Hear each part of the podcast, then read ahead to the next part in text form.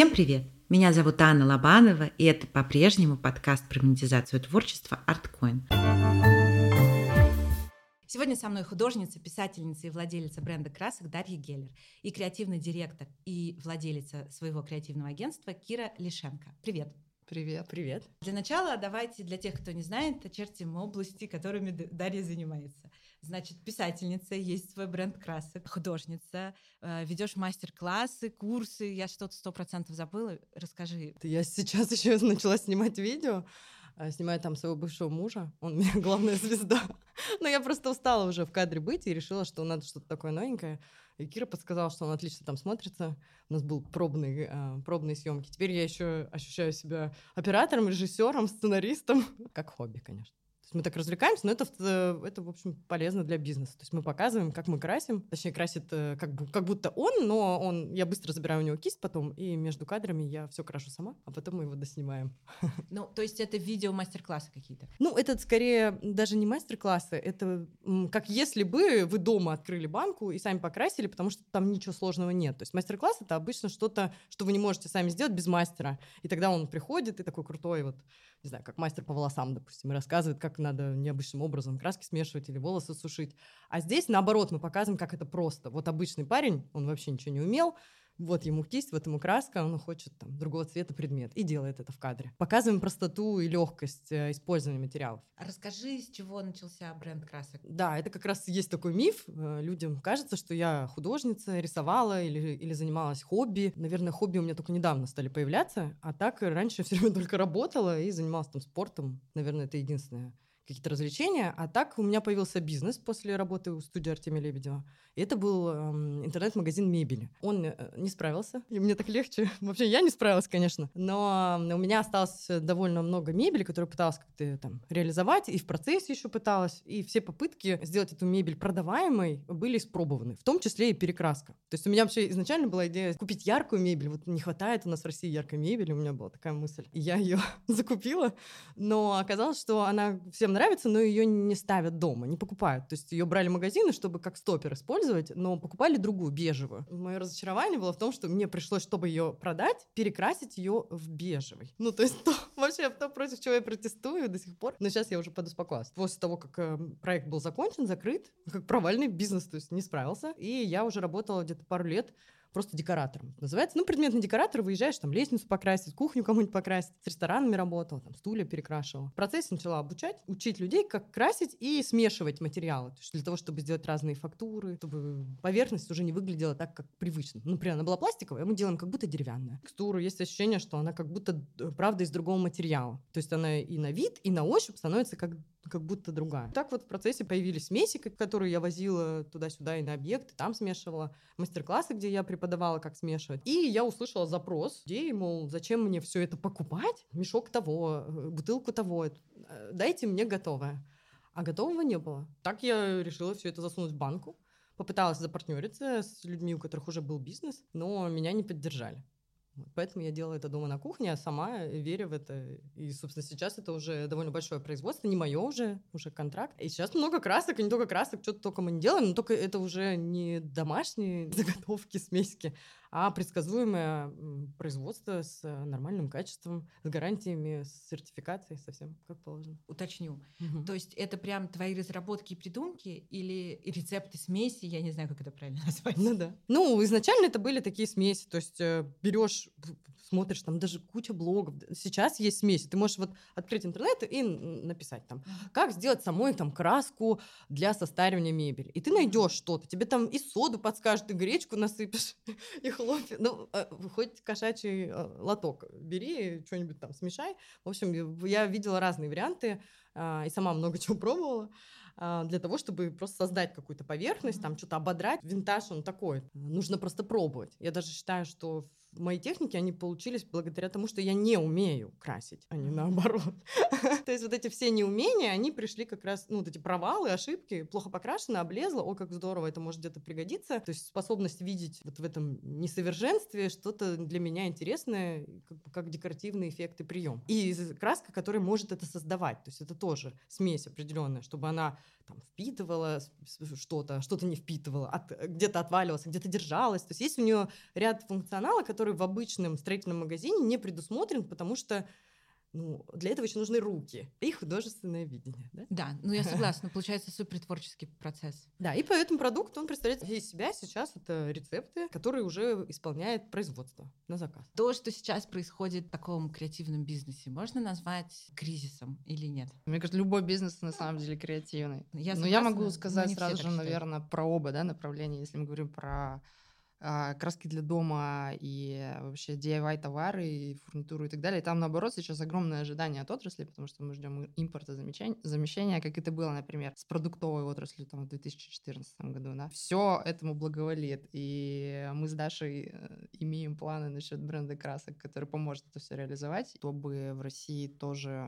были очень классные товары, про которые даже не хочется говорить импортозамещение, а хочется сказать, о, это вот, да, ребята в России сделали очень круто. То есть вы считаете, что сейчас шанс двигаться вперед. Сейчас наоборот. шансов очень много, да. А про креативную отрасль, как креативную отрасль, именно креативы, брендинг, там, digital угу. и так далее, мне кажется, это супер актуально. В принципе, тренд, он настолько глобальный, он настолько вбирающий в себя кучу разных сфер областей. Поэтому на нем, а, ну, нынешняя ситуация, а, на самом деле, мало вообще сказывается. Много рынков, а, которые востребованы, и можно между ними переключаться. То есть тут кризиса как такого не ощущается. Ощущается, что есть смена каких-то направлений. Как вы меняете ваши направления? Как мы меняем наши направления? Полностью. Ну, я, я меня, вот какая полностью. у меня мысль на этот счет? То есть я до э, знакомства с Кирой, вообще до этого кризиса, развивалась э, хаотично, интуитивно, как попало. Ну, то есть я там, у меня три года банка задом стояла к людям. Название бренда было с другой стороны банки. Ну, то есть это как-то странно mm-hmm. очень. Я очень много делала таких ошибок, которые мне не казались э, неочевидными, неважными. То есть вся, весь мой фокус всегда был на клиенте. Вот тебе надо вот такое сделать давай вот сделаем это так. А куда это налито? Как это выглядит? Это вопрос второй. То есть мне казалось это симпатичным, я что-то делала. Там, допустим, как-то украшала банки, те же этикетки. Uh-huh. У меня там первые этикетки, это были картины моей сестры. Я просто брала их и сверху в Word прилепляла название, все, и лепила. У меня логотип также появился. Просто открыла, собственно, Word, написала свое имя и растянула примерно так это появилось. То есть очень, это, очень это творчески, так обычно так, начинается творчество. У меня не было фотошопа, ничего не было, я не умела. правильно, на самом деле, начало. Мне все время было страшно общаться с людьми креативными, потому что мне казалось, ну они сейчас мне сейчас вот придут, и начнут мне рассказывать, как мне надо. А я еще сама не знала, как мне надо. Поэтому, чтобы не вестись на что-то чужое, мне хотелось попробовать самой. И вот этот путь длиной почти в 7 лет показал, что я могу, в принципе, и сама справляться, и довольно успешно. То есть сейчас, на данный момент, если не брать там уже украинские э, магазины, то у меня 142 магазина. Да? То есть раньше было больше. Это большая партнерская сеть. Девчонки, у которых есть мастерские, такие же, как у меня в Москве, где они делают мастер-классы, продают краски и так далее. И все это пришло чисто сарафанным радио радио. Меня выбирали, потому что я просто нравилась, давала что-то классное. Но не потому, что я придумала классный бренд. Брендом, скорее, я стала, потому что краски хорошие.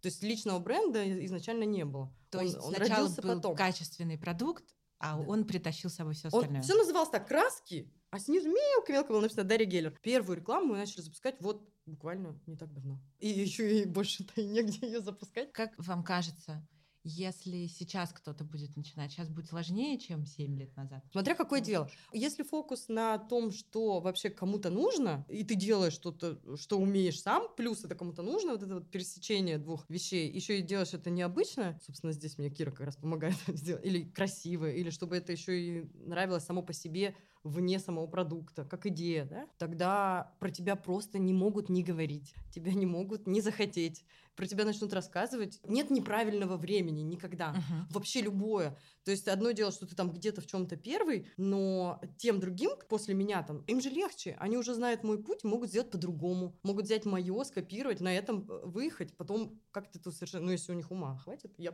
тоже, наверное, так сделала. Сейчас, на самом деле, вообще максимально удачное время, если говорить не про контекст последних там месяцев, да, а вообще, в принципе, про период времени, в котором мы живем, про какой-то отрезок там длиной в несколько десятков лет, то сейчас самое удачное время выбрать для себя направление либо массового производства, либо крафтового производства, потому что чем дальше, тем больше будет цениться именно то, что сделано руками. Все процессы, которые собраны человеком, руками человека, придуманы головой человека, вживую, на коленочке, с трепетом, там, золотыми ниточками, все-все-все, желательно, чтобы еще передалось с поколения в поколение. То есть это будет супер экстра люкс, очень дорого стоить, и если душа лежит в эту сторону, нужно двигаться в эту сторону. Там тоже может быть бренд, может быть какое-то глобальное там масштабное позиционирование, но дело в том, что сейчас всеобщая диджитализация идет. И э, на контрасте гораздо больше внимания можно получать именно благодаря тому, что ты что-то умеешь делать сам, как человек. Очень удачное время, на мой взгляд. Расскажи еще, пожалуйста, про ребрендинг, который я знаю, что ты сейчас делаешь. Да, мы делаем ребрендинг масштабный, поэтапный. А что ты так как будто стесняешься? Почему вы напридумывала мне? Понапридумала, а сама стесняюсь. Так, расскажите, почему вы его делаете? И почему именно сейчас? Какую цель вы ставите? Подробнее немножко. Давайте. Всё Началось с того, что появилась просто идея, да. Даша увидела там несколько моих проектов говорит, ой, я хочу там типа, все покрасивее. Мы сначала общались на эту тему в таком свободном варианте какого- какого-то, не знаю, брейнсторма, не брейнсторма, скорее дружеской беседы. Накидывали идеи, как бы это могло быть, к чему бы это могло привести, какие бренды нравятся, на что хочется ориентироваться, что в принципе привлекает, что близко. Решили попробовать э, сделать концепцию платформу бренда для тех красок, которые есть сейчас. Это было возможно, потому что бизнес уже находился на таком уровне, когда ему ничего не нужно. Он работает сам, он, в принципе, справился бы и без ребрендинга, но ребрендинг, в принципе, бренд, он открывает огромное количество новых возможностей для реализации. Не, не хочу говорить там рынков, скорее возможностей коммуникации, потому что бренд — это на самом деле система ценностей. А ценности позволяют людям объединяться. Они объединялись вокруг самого продукта, но продукт — это достаточно узкое направление реализации бренда. А теперь а, люди могут объединяться вокруг смыслов. Мгм. Поэтому мы поработали со смыслом. Решили, что главный смысл, который бренд хочет передать своему комьюнити, в принципе, людям близким по настроениям, идеям, по отношению к жизни, это энергия вдохновения. Потому что все, что ты делаешь для того, чтобы твое пространство стало более красивым, более атмосферным, более кастомным, более соответствующим тебе лично, передающим твою индивидуальность, это все помогает тебе чувствовать себя в нем важным, чувствовать себя в нем комфортно и получать вот это вдохновение от процесса, от идеи, которую ты хочешь воплотить. И дальше уже, ощущая себя вот в этом новом пространстве, как в куске новой жизни, реализовывать любые изменения, которые ты хочешь. Мы как раз с этой энергией с Кирой много говорили. Почему энергия вдохновения? Потому что энергия обычно звучит как что-то там связано со спортом Мгм. или с напитками, которые ускоряют тебя. Это мое было первоначально. Но потом, когда мы начали как раз рассуждать, когда люди красят, они же мне пишут тоже, мол, Даш, посмотри, как, как я смогла. Вот это вот бесконечный поток, который я И вот получаю. я думаю, что да, вот правильное этот- слово поток, то, что сейчас Под- модно называть. Ну, Вы имеете в виду, наверное, они, да? ну, Подъем вот этот, который ты испытываешь, когда ты занимаешься творчеством. Они испытывают, и я испытываю от их подъем. Получается, что это вот как мама, посмотри, как я могу, вот эти дети, которые что-то начинают делать. Да. Э, Я же сама мама.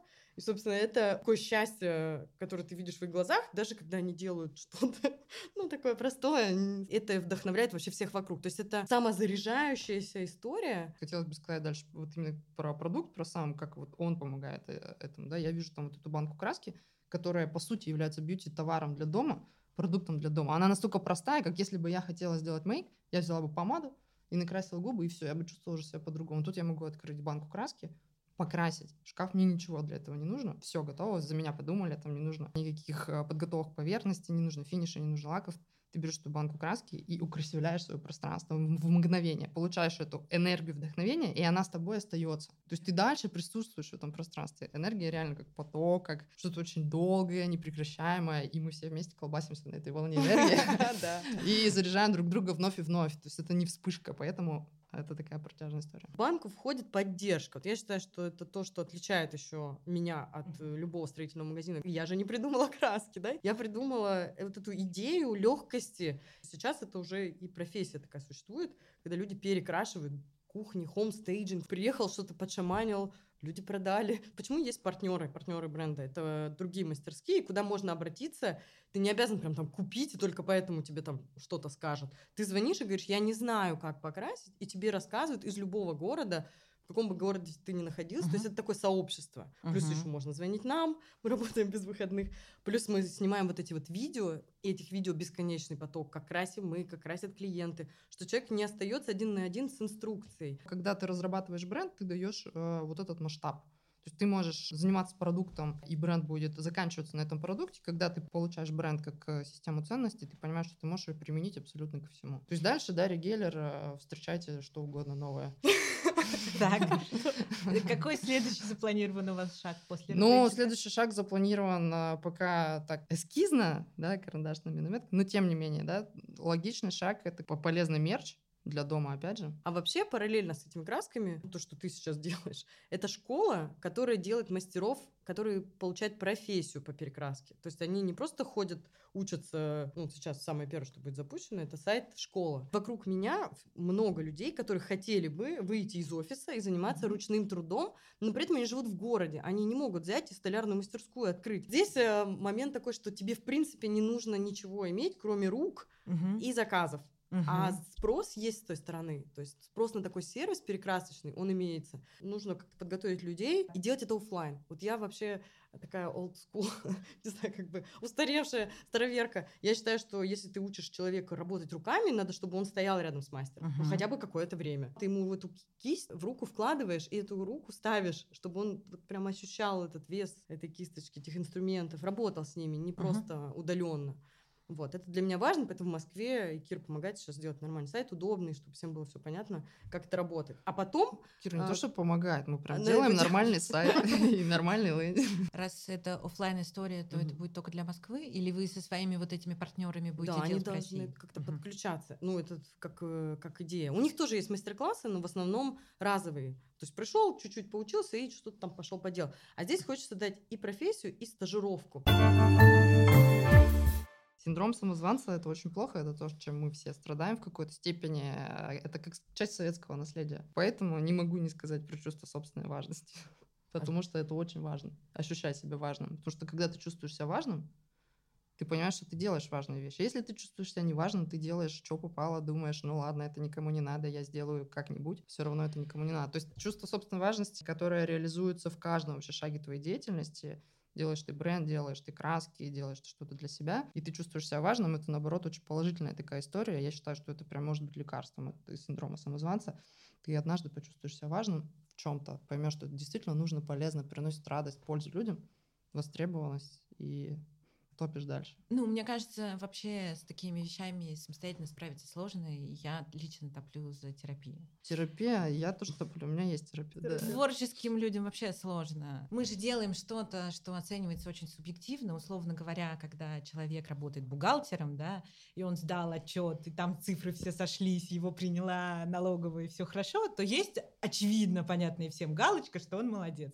А когда ты нарисовал картину, и пять человек сказали, типа, классно, а еще 10 сказали, что с говно, Я не очень часто ощущала, или даже не помню, не могу вспомнить ситуацию, где бы я себя самозванкой ощутила. Но я как раз создаю продукт, который помогает другим людям делать творчество. Сам по себе он просто продукт. Краска н- не, не красит.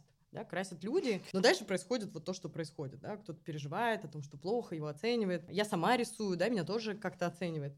Но вот эта мысль о том, что мне не надо нравиться всем подряд, есть люди, которые меня понимают, и это так классно, что они существуют, и они ко мне еще и приходят, ну, вполне достаточная история для того, чтобы чувствовать себя здоровым, каким-то полноценным. Вот есть важные люди, и ты им показываешь, им нравится, все классно. И есть просто какие-то люди. Если им нравится, о, супер, это бонус. Если им не нравится, ну и нормально, они не должны. Мы обычно фиксируемся на негативном больше, чтобы как раз заметить, ну, мозгу своему показать, что вообще-то есть хорошее. Психологи как Да. раз советуют, да, составить список, вот, где было хорошее. Референтной группы. Да, и тогда ты визуально начинаешь понимать, что вообще-то действительно все классно.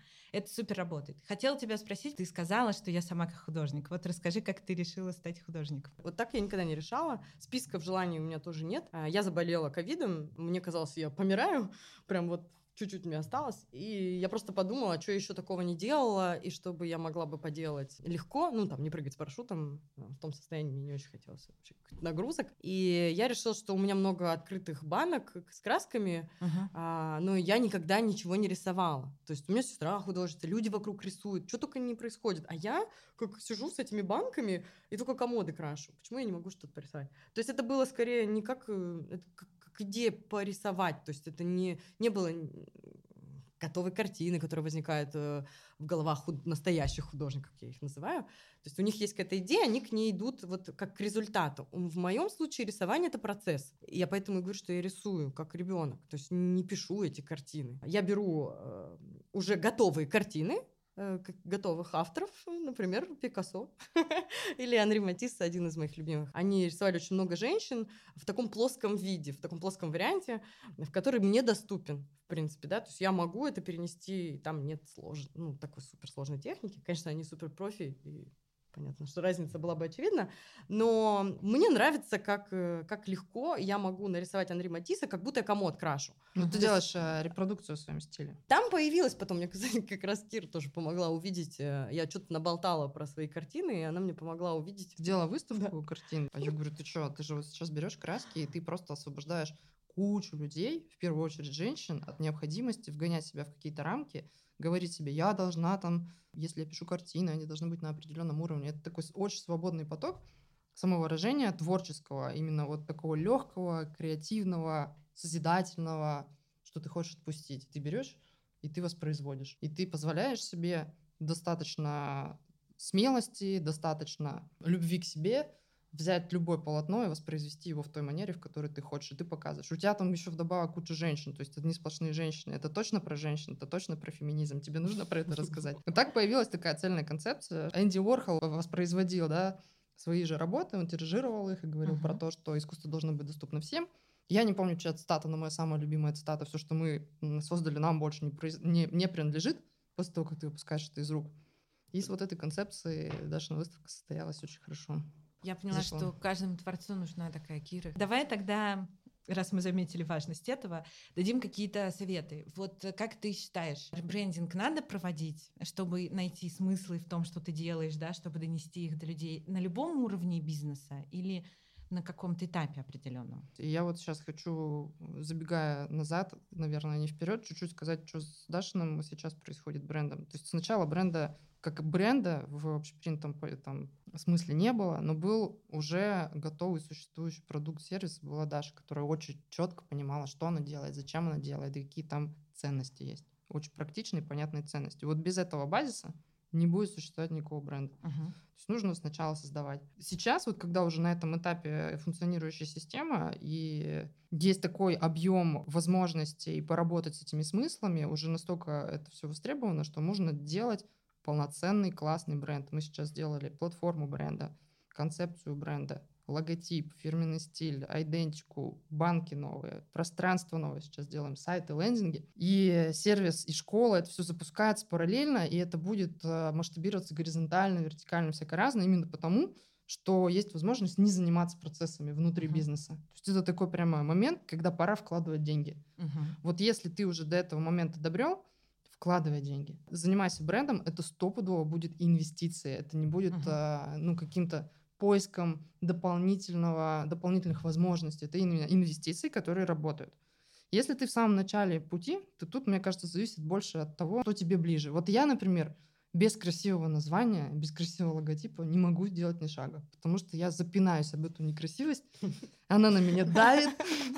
Мне очень важно поработать с этим. Но по факту, да, исследования, они говорят о том, что логотипы и нейминг, они должны быть просто вдохновляющими для самого собственника владельца в первую очередь, потому что если он их верит, ты еще там маленький как бизнес или ты вообще один и собираешься быть один, они тебе самому помогут uh-huh. нести себя так, как тебе комфортно, не теряя на дискомфорте свою собственную энергию, свой потенциал ты будешь э, дарить, раздавать, привлекать больше. Супер, мне нравится очень такой подход, потому что обычно в начале пути очень пугают вот эти все сложности. Ты как понасмотришься, да. чего советуют, думаешь, боже, я лучше вообще это делать Есть не такое понятие маркетинговое, как MVP, да, когда ты создаешь просто на коленке модель продукта, услуги, чего-то, что может быть потенциально интересно твоей целевой аудитории, и идешь по знакомым друзьям или какому-то ближайшему кругу, делаешь такую собственную фокус-группу, опять же, на коленке собранную, тебе надо, тут интересно, что бы ты хотел. И на обратной этой связи ты уже собираешь продукт. На самом деле классный дизайн, он абсолютно всегда точно 100% работает как инвестиция. Вопрос э, в том, нужно ли заморачиваться за огромные бюджеты на ранних этапах. Не нужно. Даже, Маша, не нужно. И правильно, что не нужно, потому что это тебе не принесет ничего, кроме ну, вот этого а, опасения, что ты сейчас не туда можешь деньги вложить. Тебе надо докручивать. Лучше сделать дизайн, лучше сделать лендинг, нейминг там и так далее, поэтапно, поэтапно. Если ты добрался до момента, когда у тебя работают все процессы, ты не знаешь, куда топнуть дальше, все, иди в брендинг. Давай попробуем сформулировать вот один уже очень суперценный, каких-нибудь еще два совета тем, кто сейчас ну, оказался в кризисе в связи с происходящим, например, своего бизнеса творческого, или в начале пути, и вот он сейчас услышит про нейминг, брендинг и так далее, ему станет уже легче. Что бы еще ты ему посоветовала? Мы же для людей, которые творчеством занимаются, Мгм. да, и они сейчас в кризисной ситуации. Просто почему, я думаю, нужно задать себе в первую очередь. То есть почему я по своим собственным личным соображениям в этом кризисе а, оказался. Тогда, наверное, мне поможет разобраться с собой, да. И, возможно, лучший выход — это терапия. А, или новые впечатления, или влюбиться. Если ты оказался в этой ситуации, потому что объективно поменялся рынок, там ты не успел среагировать, то наверняка ты не один в этой ситуации. И второй совет — объединяйтесь. Объединяйтесь, общайтесь, коммуницируйте, потому что вы все ищете решения. И часто происходит так, что люди находят одинаковые решения поодиночке, но не могут их воплотить поодиночке. Вы между делом про эволюцию сказали. Это просто основополагающая штука, что выживают не умнейший, не хитрейший, не крутейший, не сильнейший, а тот, кто адаптируется. Кризис — это вообще нормально для человека. Мы все время живем в кризисе, планета живет в кризисе, все время что-то происходит. То есть что, что мы Мгм. удивляемся. Но другое дело, что само ожидание стабильности непродуктивно. Да? И если ты Согласна. понимаешь, что это нормально, вот то, что происходит, ты адаптируешься, то, что ты пробовал вчера, делал вчера, не работает, ну, бросай, хватит скулить, потом вечером по- погрустишь, но сегодня ты можешь поделать что-то, что все-таки полезно. То есть вот я, допустим, многим людям кажусь очень такой веселой, все время воодушевленной. Я все время ною, на самом деле. А люди, которые меня знают близко, знают, что я постоянно нахожусь в каком-то нервном срыве. Но это просто одно другого не отменяет. Я могу там потом поплакать попозже, но здесь сейчас нужно побежать э, и все понаделать для того, чтобы движение само по себе продолжалось. Кризис — это просто изменения. Ну, для меня лично. Это перемены. То, что они портят то, что у тебя было до этого, это вопрос твоего к этому отношения. Мгм. Для кого-то, наоборот, стало получше сейчас. Для кого-то это вообще новый шанс. Я тоже все равно вижу в своих красках вот это вот открывающийся дивный мир, что вот, нет мебели, э, новой. Есть старая, э, мы уже понаделали дофига. Не можем себе купить, так давайте сделаем сами. Ну и много чего можно по-другому увидеть, э, просто адаптируясь под ситуацию. И потом еще я, знаете, я сейчас это скажу. Я тут неделю, вот я только прилетела с утра, на яхте была. И это первый раз в жизни. Но я не это- выпендриться, там это ужас был, на самом деле. Это не так, как кажется. Но звучит классно. Но там как, как метафора все эти семь дней, у меня было такое ощущение, когда я под парусами там находилась, что сама по себе лодка идет быстро, только если она максимально использует ветер.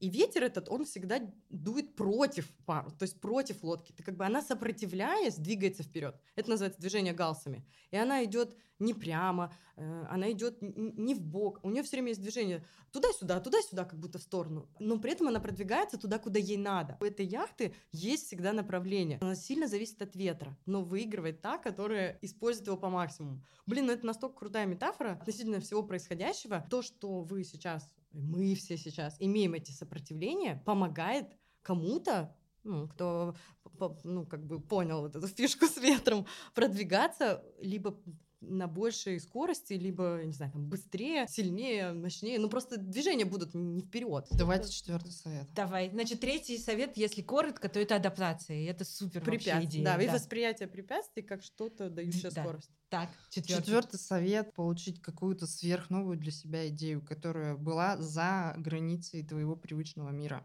Как это сделать? Нужно приглядеться к областям творчества, которые опережают, в принципе, мир. Там, ну, например, в наш мир приходят новые идеи сначала через искусство, потом они идут в fashion, потом они идут уже по каким-то направлениям услуг, и затем они уже приходят там, в какие-то старообрядческие бизнесы, типа продажи недвижимости. Сначала, да, можно посмотреть, что происходит. Вот если прям практический совет давать, посмотрите, что делает fashion. Мгм. Посмотрите, что делают э, там уличные художники. Это те идеи, те смыслы, которые будут напол- наполнять мир в ближайшие годы, может быть, в ближайшие там 10 лет. Это значит, что ты можешь этот смысл кон- конвертировать в любой области своей жизни. Пример такой. Коллаборации вот сейчас, сегодня в нашей жизни, это вообще норма для маркетинга, для брендов, для бизнеса. Их делают на любом уровне. Те, у кого есть большие бренды, те, кто являются там маленькими именами, их делают все. Начал это делать э, один человек. Colette — это человек, который даже не имел отношения к искусству, к творчеству, там, к fashion. э, Это женщина, которая вместе со своей дочерью открыла в Париже магазин и собрала все конкурирующие тогда, пытающиеся подраться бренды, первые имена, такие как там Balenciaga, Gucci, там, Dior и так далее. Она все их подружила, сделала с ними коллаборации. Более того, она притащила уличных художников и сделала коллаборации, коллаборации с теми и с этими. То есть приглядывайтесь к тем э, вещам, которые кажутся вообще неочевидными и странными. Скорее всего, даже если вы это не воплотите, вы возьмете для себя какой-то новый vibe оттуда и почувствуете себя немножечко по-другому. Смените ракурс зрения. Не могу не спросить про книгу. которая вышла в издательстве «Миф», которая называется «Вижу цель, иду к ней. Как зарабатывать на любимом хобби». Вот расскажи, пожалуйста, у тебя есть, насколько я поняла, какая-то своя методика достижения целей классного достижения целей, я так понимаю, в радости и кайфе. Вот я до этого про нее сказала, как, как движение галсами. То есть э, сама книга построена как разговор с, ну, допустим, э, с условной девчонкой, у которой есть хобби, или она его еще ищет, ну, и нравится что-то делать руками. Но при этом, э, помимо творчества, она бы хотела, чтобы это стало профессией. Да? То есть uh-huh. конвертация того, что ты тратишь, в то, что тебе приносит. И здесь есть такой путь, который мне непонятно, почему не кажется людям очевидным, это другое мышление. То есть э, ты не можешь уже, если ты хочешь из хобби сделать бизнес, мыслить как человек только творческий. Uh-huh. Тебе придется осваивать еще одну дополнительную профессию. Ну и, собственно, книга, она про то, как трансформировать свое сознание в сознание предпринимателя. Человека, который все-таки ищет способы что-то сделать э, полезное для людей. И как это делать? И э, что ему помогает? Это команда, как собирать команду. Это как правильно вести там бухгалтерию свою, ну, то есть с финансами заниматься. То есть это вообще простые вещи, которые есть в жизни каждого предпринимателя или хозяйственника, так сказать. Ну, потому что, по сути, любой бизнес — это такое хозяйство. И там всегда есть логика. А в творчестве там же как будто наоборот... Хаос. Да, им кажется, что ну как же, как можно это поженить? А вот я как раз э, в книге про это рассказываю. Очень простыми шагами. Никакая не авторская, не удивительная методика. Вообще не верю, что у предпринимателей есть какая-то одна уникальная штука uh-huh. или применимая для всех. Это просто мой путь. То есть там прямо от самого начала, даже если у тебя нет хобби, давай-ка выберем, потому что люди никогда, иногда не знают, что хотеть а что может понравиться, и мы там про это говорим. И потом, э, начиная с поиска денег и заканчивая отдалением от собственного продукта для того, чтобы уже заняться чем-то другим, Собственно, вот так книга и построена. Такой хронологии развития любого предприятия. То есть любой бизнесмен, в принципе, в какой-то момент должен выйти из самого действия для того, чтобы продолжиться в чем-то другом. Предприниматель кайфует в процессе предпринимания вот этого предпринимательства. Он же любит действовать. Ему просто нужно переключаться. Вот то, что сейчас происходит, да, это способ э, для меня тоже куда-то направить еще свои силы. Не спасением там постоянно заниматься или там расширением одного и того же, а вообще по-другому смотреть, э, по-другому развиваться с другими людьми, по-другому коммуницировать. Так как подкаст про монетизацию творчества, еще не могу не задать такой вопрос про ваш личный опыт. Сейчас очень многие говорят, что трудно развивать какое-то творчество как бизнес, да, потому что все режут косты и вообще все плохо. Вот ваши ощущения какие от этого? Это самое, кажется, простое решение сократить расходы. В принципе, никогда не, не вредно пересматривать свои расходы и сокращать просто неэффективные и, но то, что Кира говорила вот, про инвестиции, бренд это инвестиции, я тоже считаю, что куда ты направляешь свое внимание, туда уходит, во-первых, твоя энергия, и оттуда приходит ответ. Вот если ты свое внимание направляешь на э, резание костов, то есть сокращение, сокращение, сокращение, uh-huh. ты сокращаешься. Ну, грубо говоря, ты занимаешься тем, чтобы уменьшиться, уменьшить свои расходы, уменьшить сервис, качество, я не знаю, чем там, у людей выгнать классных или еще что-то. Это странно, да, надо заниматься все-таки в этот момент улучшением. Не просто резать косты, а трансформировать свои расходы. Там, вот эти, может быть, мы не делаем, но зато другие мы делаем. Может быть, вам, правда, не нужно 10 человек, но вам нужно два подороже, которые совершенно совершенно другие вещи будут делать вдвоем. Либо тот же бренд. Это вообще-то э, недешево все. И в этот момент я могла бы эти э, траты, например, не иметь, а направить их на что-то другое. Но я считаю, что что так нельзя. что наоборот, если я буду вкладываться в красивое, то значит, собственно, там в будущем я от этого красивого буду что-то получать. Я буду нравиться, по идее. Это же эта идея. Смотрите, какой класс. Мы такие красивые стали, а всем нравится все красивое. То есть я буду получать внимание. Вот тот доход, который мне нужен. А внимание это бесплатная реклама. Uh-huh. Это желание, когда люди тебе звонят и говорят: а ну-ка иди к нам, а ну-ка вот уже сейчас есть звоночки, еще мы даже еще не реализовали с Кирой все, а уже пошел процесс. Вот не могу не сказать, вот мы переезжаем сейчас делаем ремонт Суперметалл, это вот это новое пространство. Mm, на Бауманской, да? Которое? Да. И когда мне звонят и говорят, Даша, ты не хочешь это помещение, а я нахожусь на электрозаводе, вот там режут косты очень. А Суперметалл это про другое, это как когда там важно быть красивым, классным, там другие люди, вообще какая-то другая энергия. И вот это вот появляется это пространство, начинаем делать там ремонт. Хотя все это, это все дорого, дорого, дорого. Но надо понимать, что это большой стресс. Но при этом там дальше я вижу много радости. Тут еще важно да. сказать, как на самом деле бренд работает в кризис и как красота работает в кризис. Это, это явление, которое мы повсеместно в ежедневной комфортной э, обычной жизни встречаем, оно немножечко обесценивается, там притирается, но когда происходит действительно кризисная ситуация, особенно глобальная, бренд и красота, они становятся таком, таким островком адекватности и островком определенности и спокойствия, потому что, во-первых, когда ты знаешь, про что ты точно, про что твой продукт и бизнес, и кто близок может оказаться твоему бизнесу, ты себя, во-первых, не чувствуешь уже одиноким, во-вторых, у тебя есть дорожная карта, которая из этого вытекает, там просто как-то умозрительно, логически. Про красоту вообще интересный факт. В времена там Второй мировой войны, например, очень подскочили продажи красной помады. Потому что не было денег на хлеб, но на помады люди деньги, женщины все-таки преимущественно находили деньги, потому что Потому что, ну, а ради чего тогда жить, если ты не можешь радоваться, наслаждаться этой жизнью, нести эту красоту дальше, ты готов потратить на это. И это тебя в итоге приводит к тому, что твоя жизнь снова становится полноценной. Мы хотели показать, что это именно бьюти-продукт для дома. Я думаю, что у нас получилось. Да, Мы очень ждем 100%. осенью выхода этого кейса в свет в полноценном варианте, уже с пространством, уже с готовым сайтом, уже с готовыми банками и Наверное, ждем в гости людей. Как всегда, в описании будут все ссылки, и в том числе на картинки, и в социальных сетях эти картинки обязательно добавим. Спасибо вам огромное. Ура!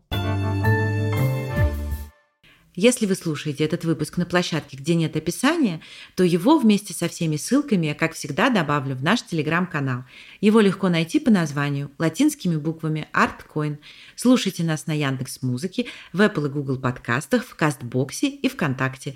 Спасибо вам за то, что отмечаете соцсети, подкасты и рассказываете про него. Спасибо вам за ваши комментарии и поддержку. Чудесного вам дня и берегите себя. Пока-пока.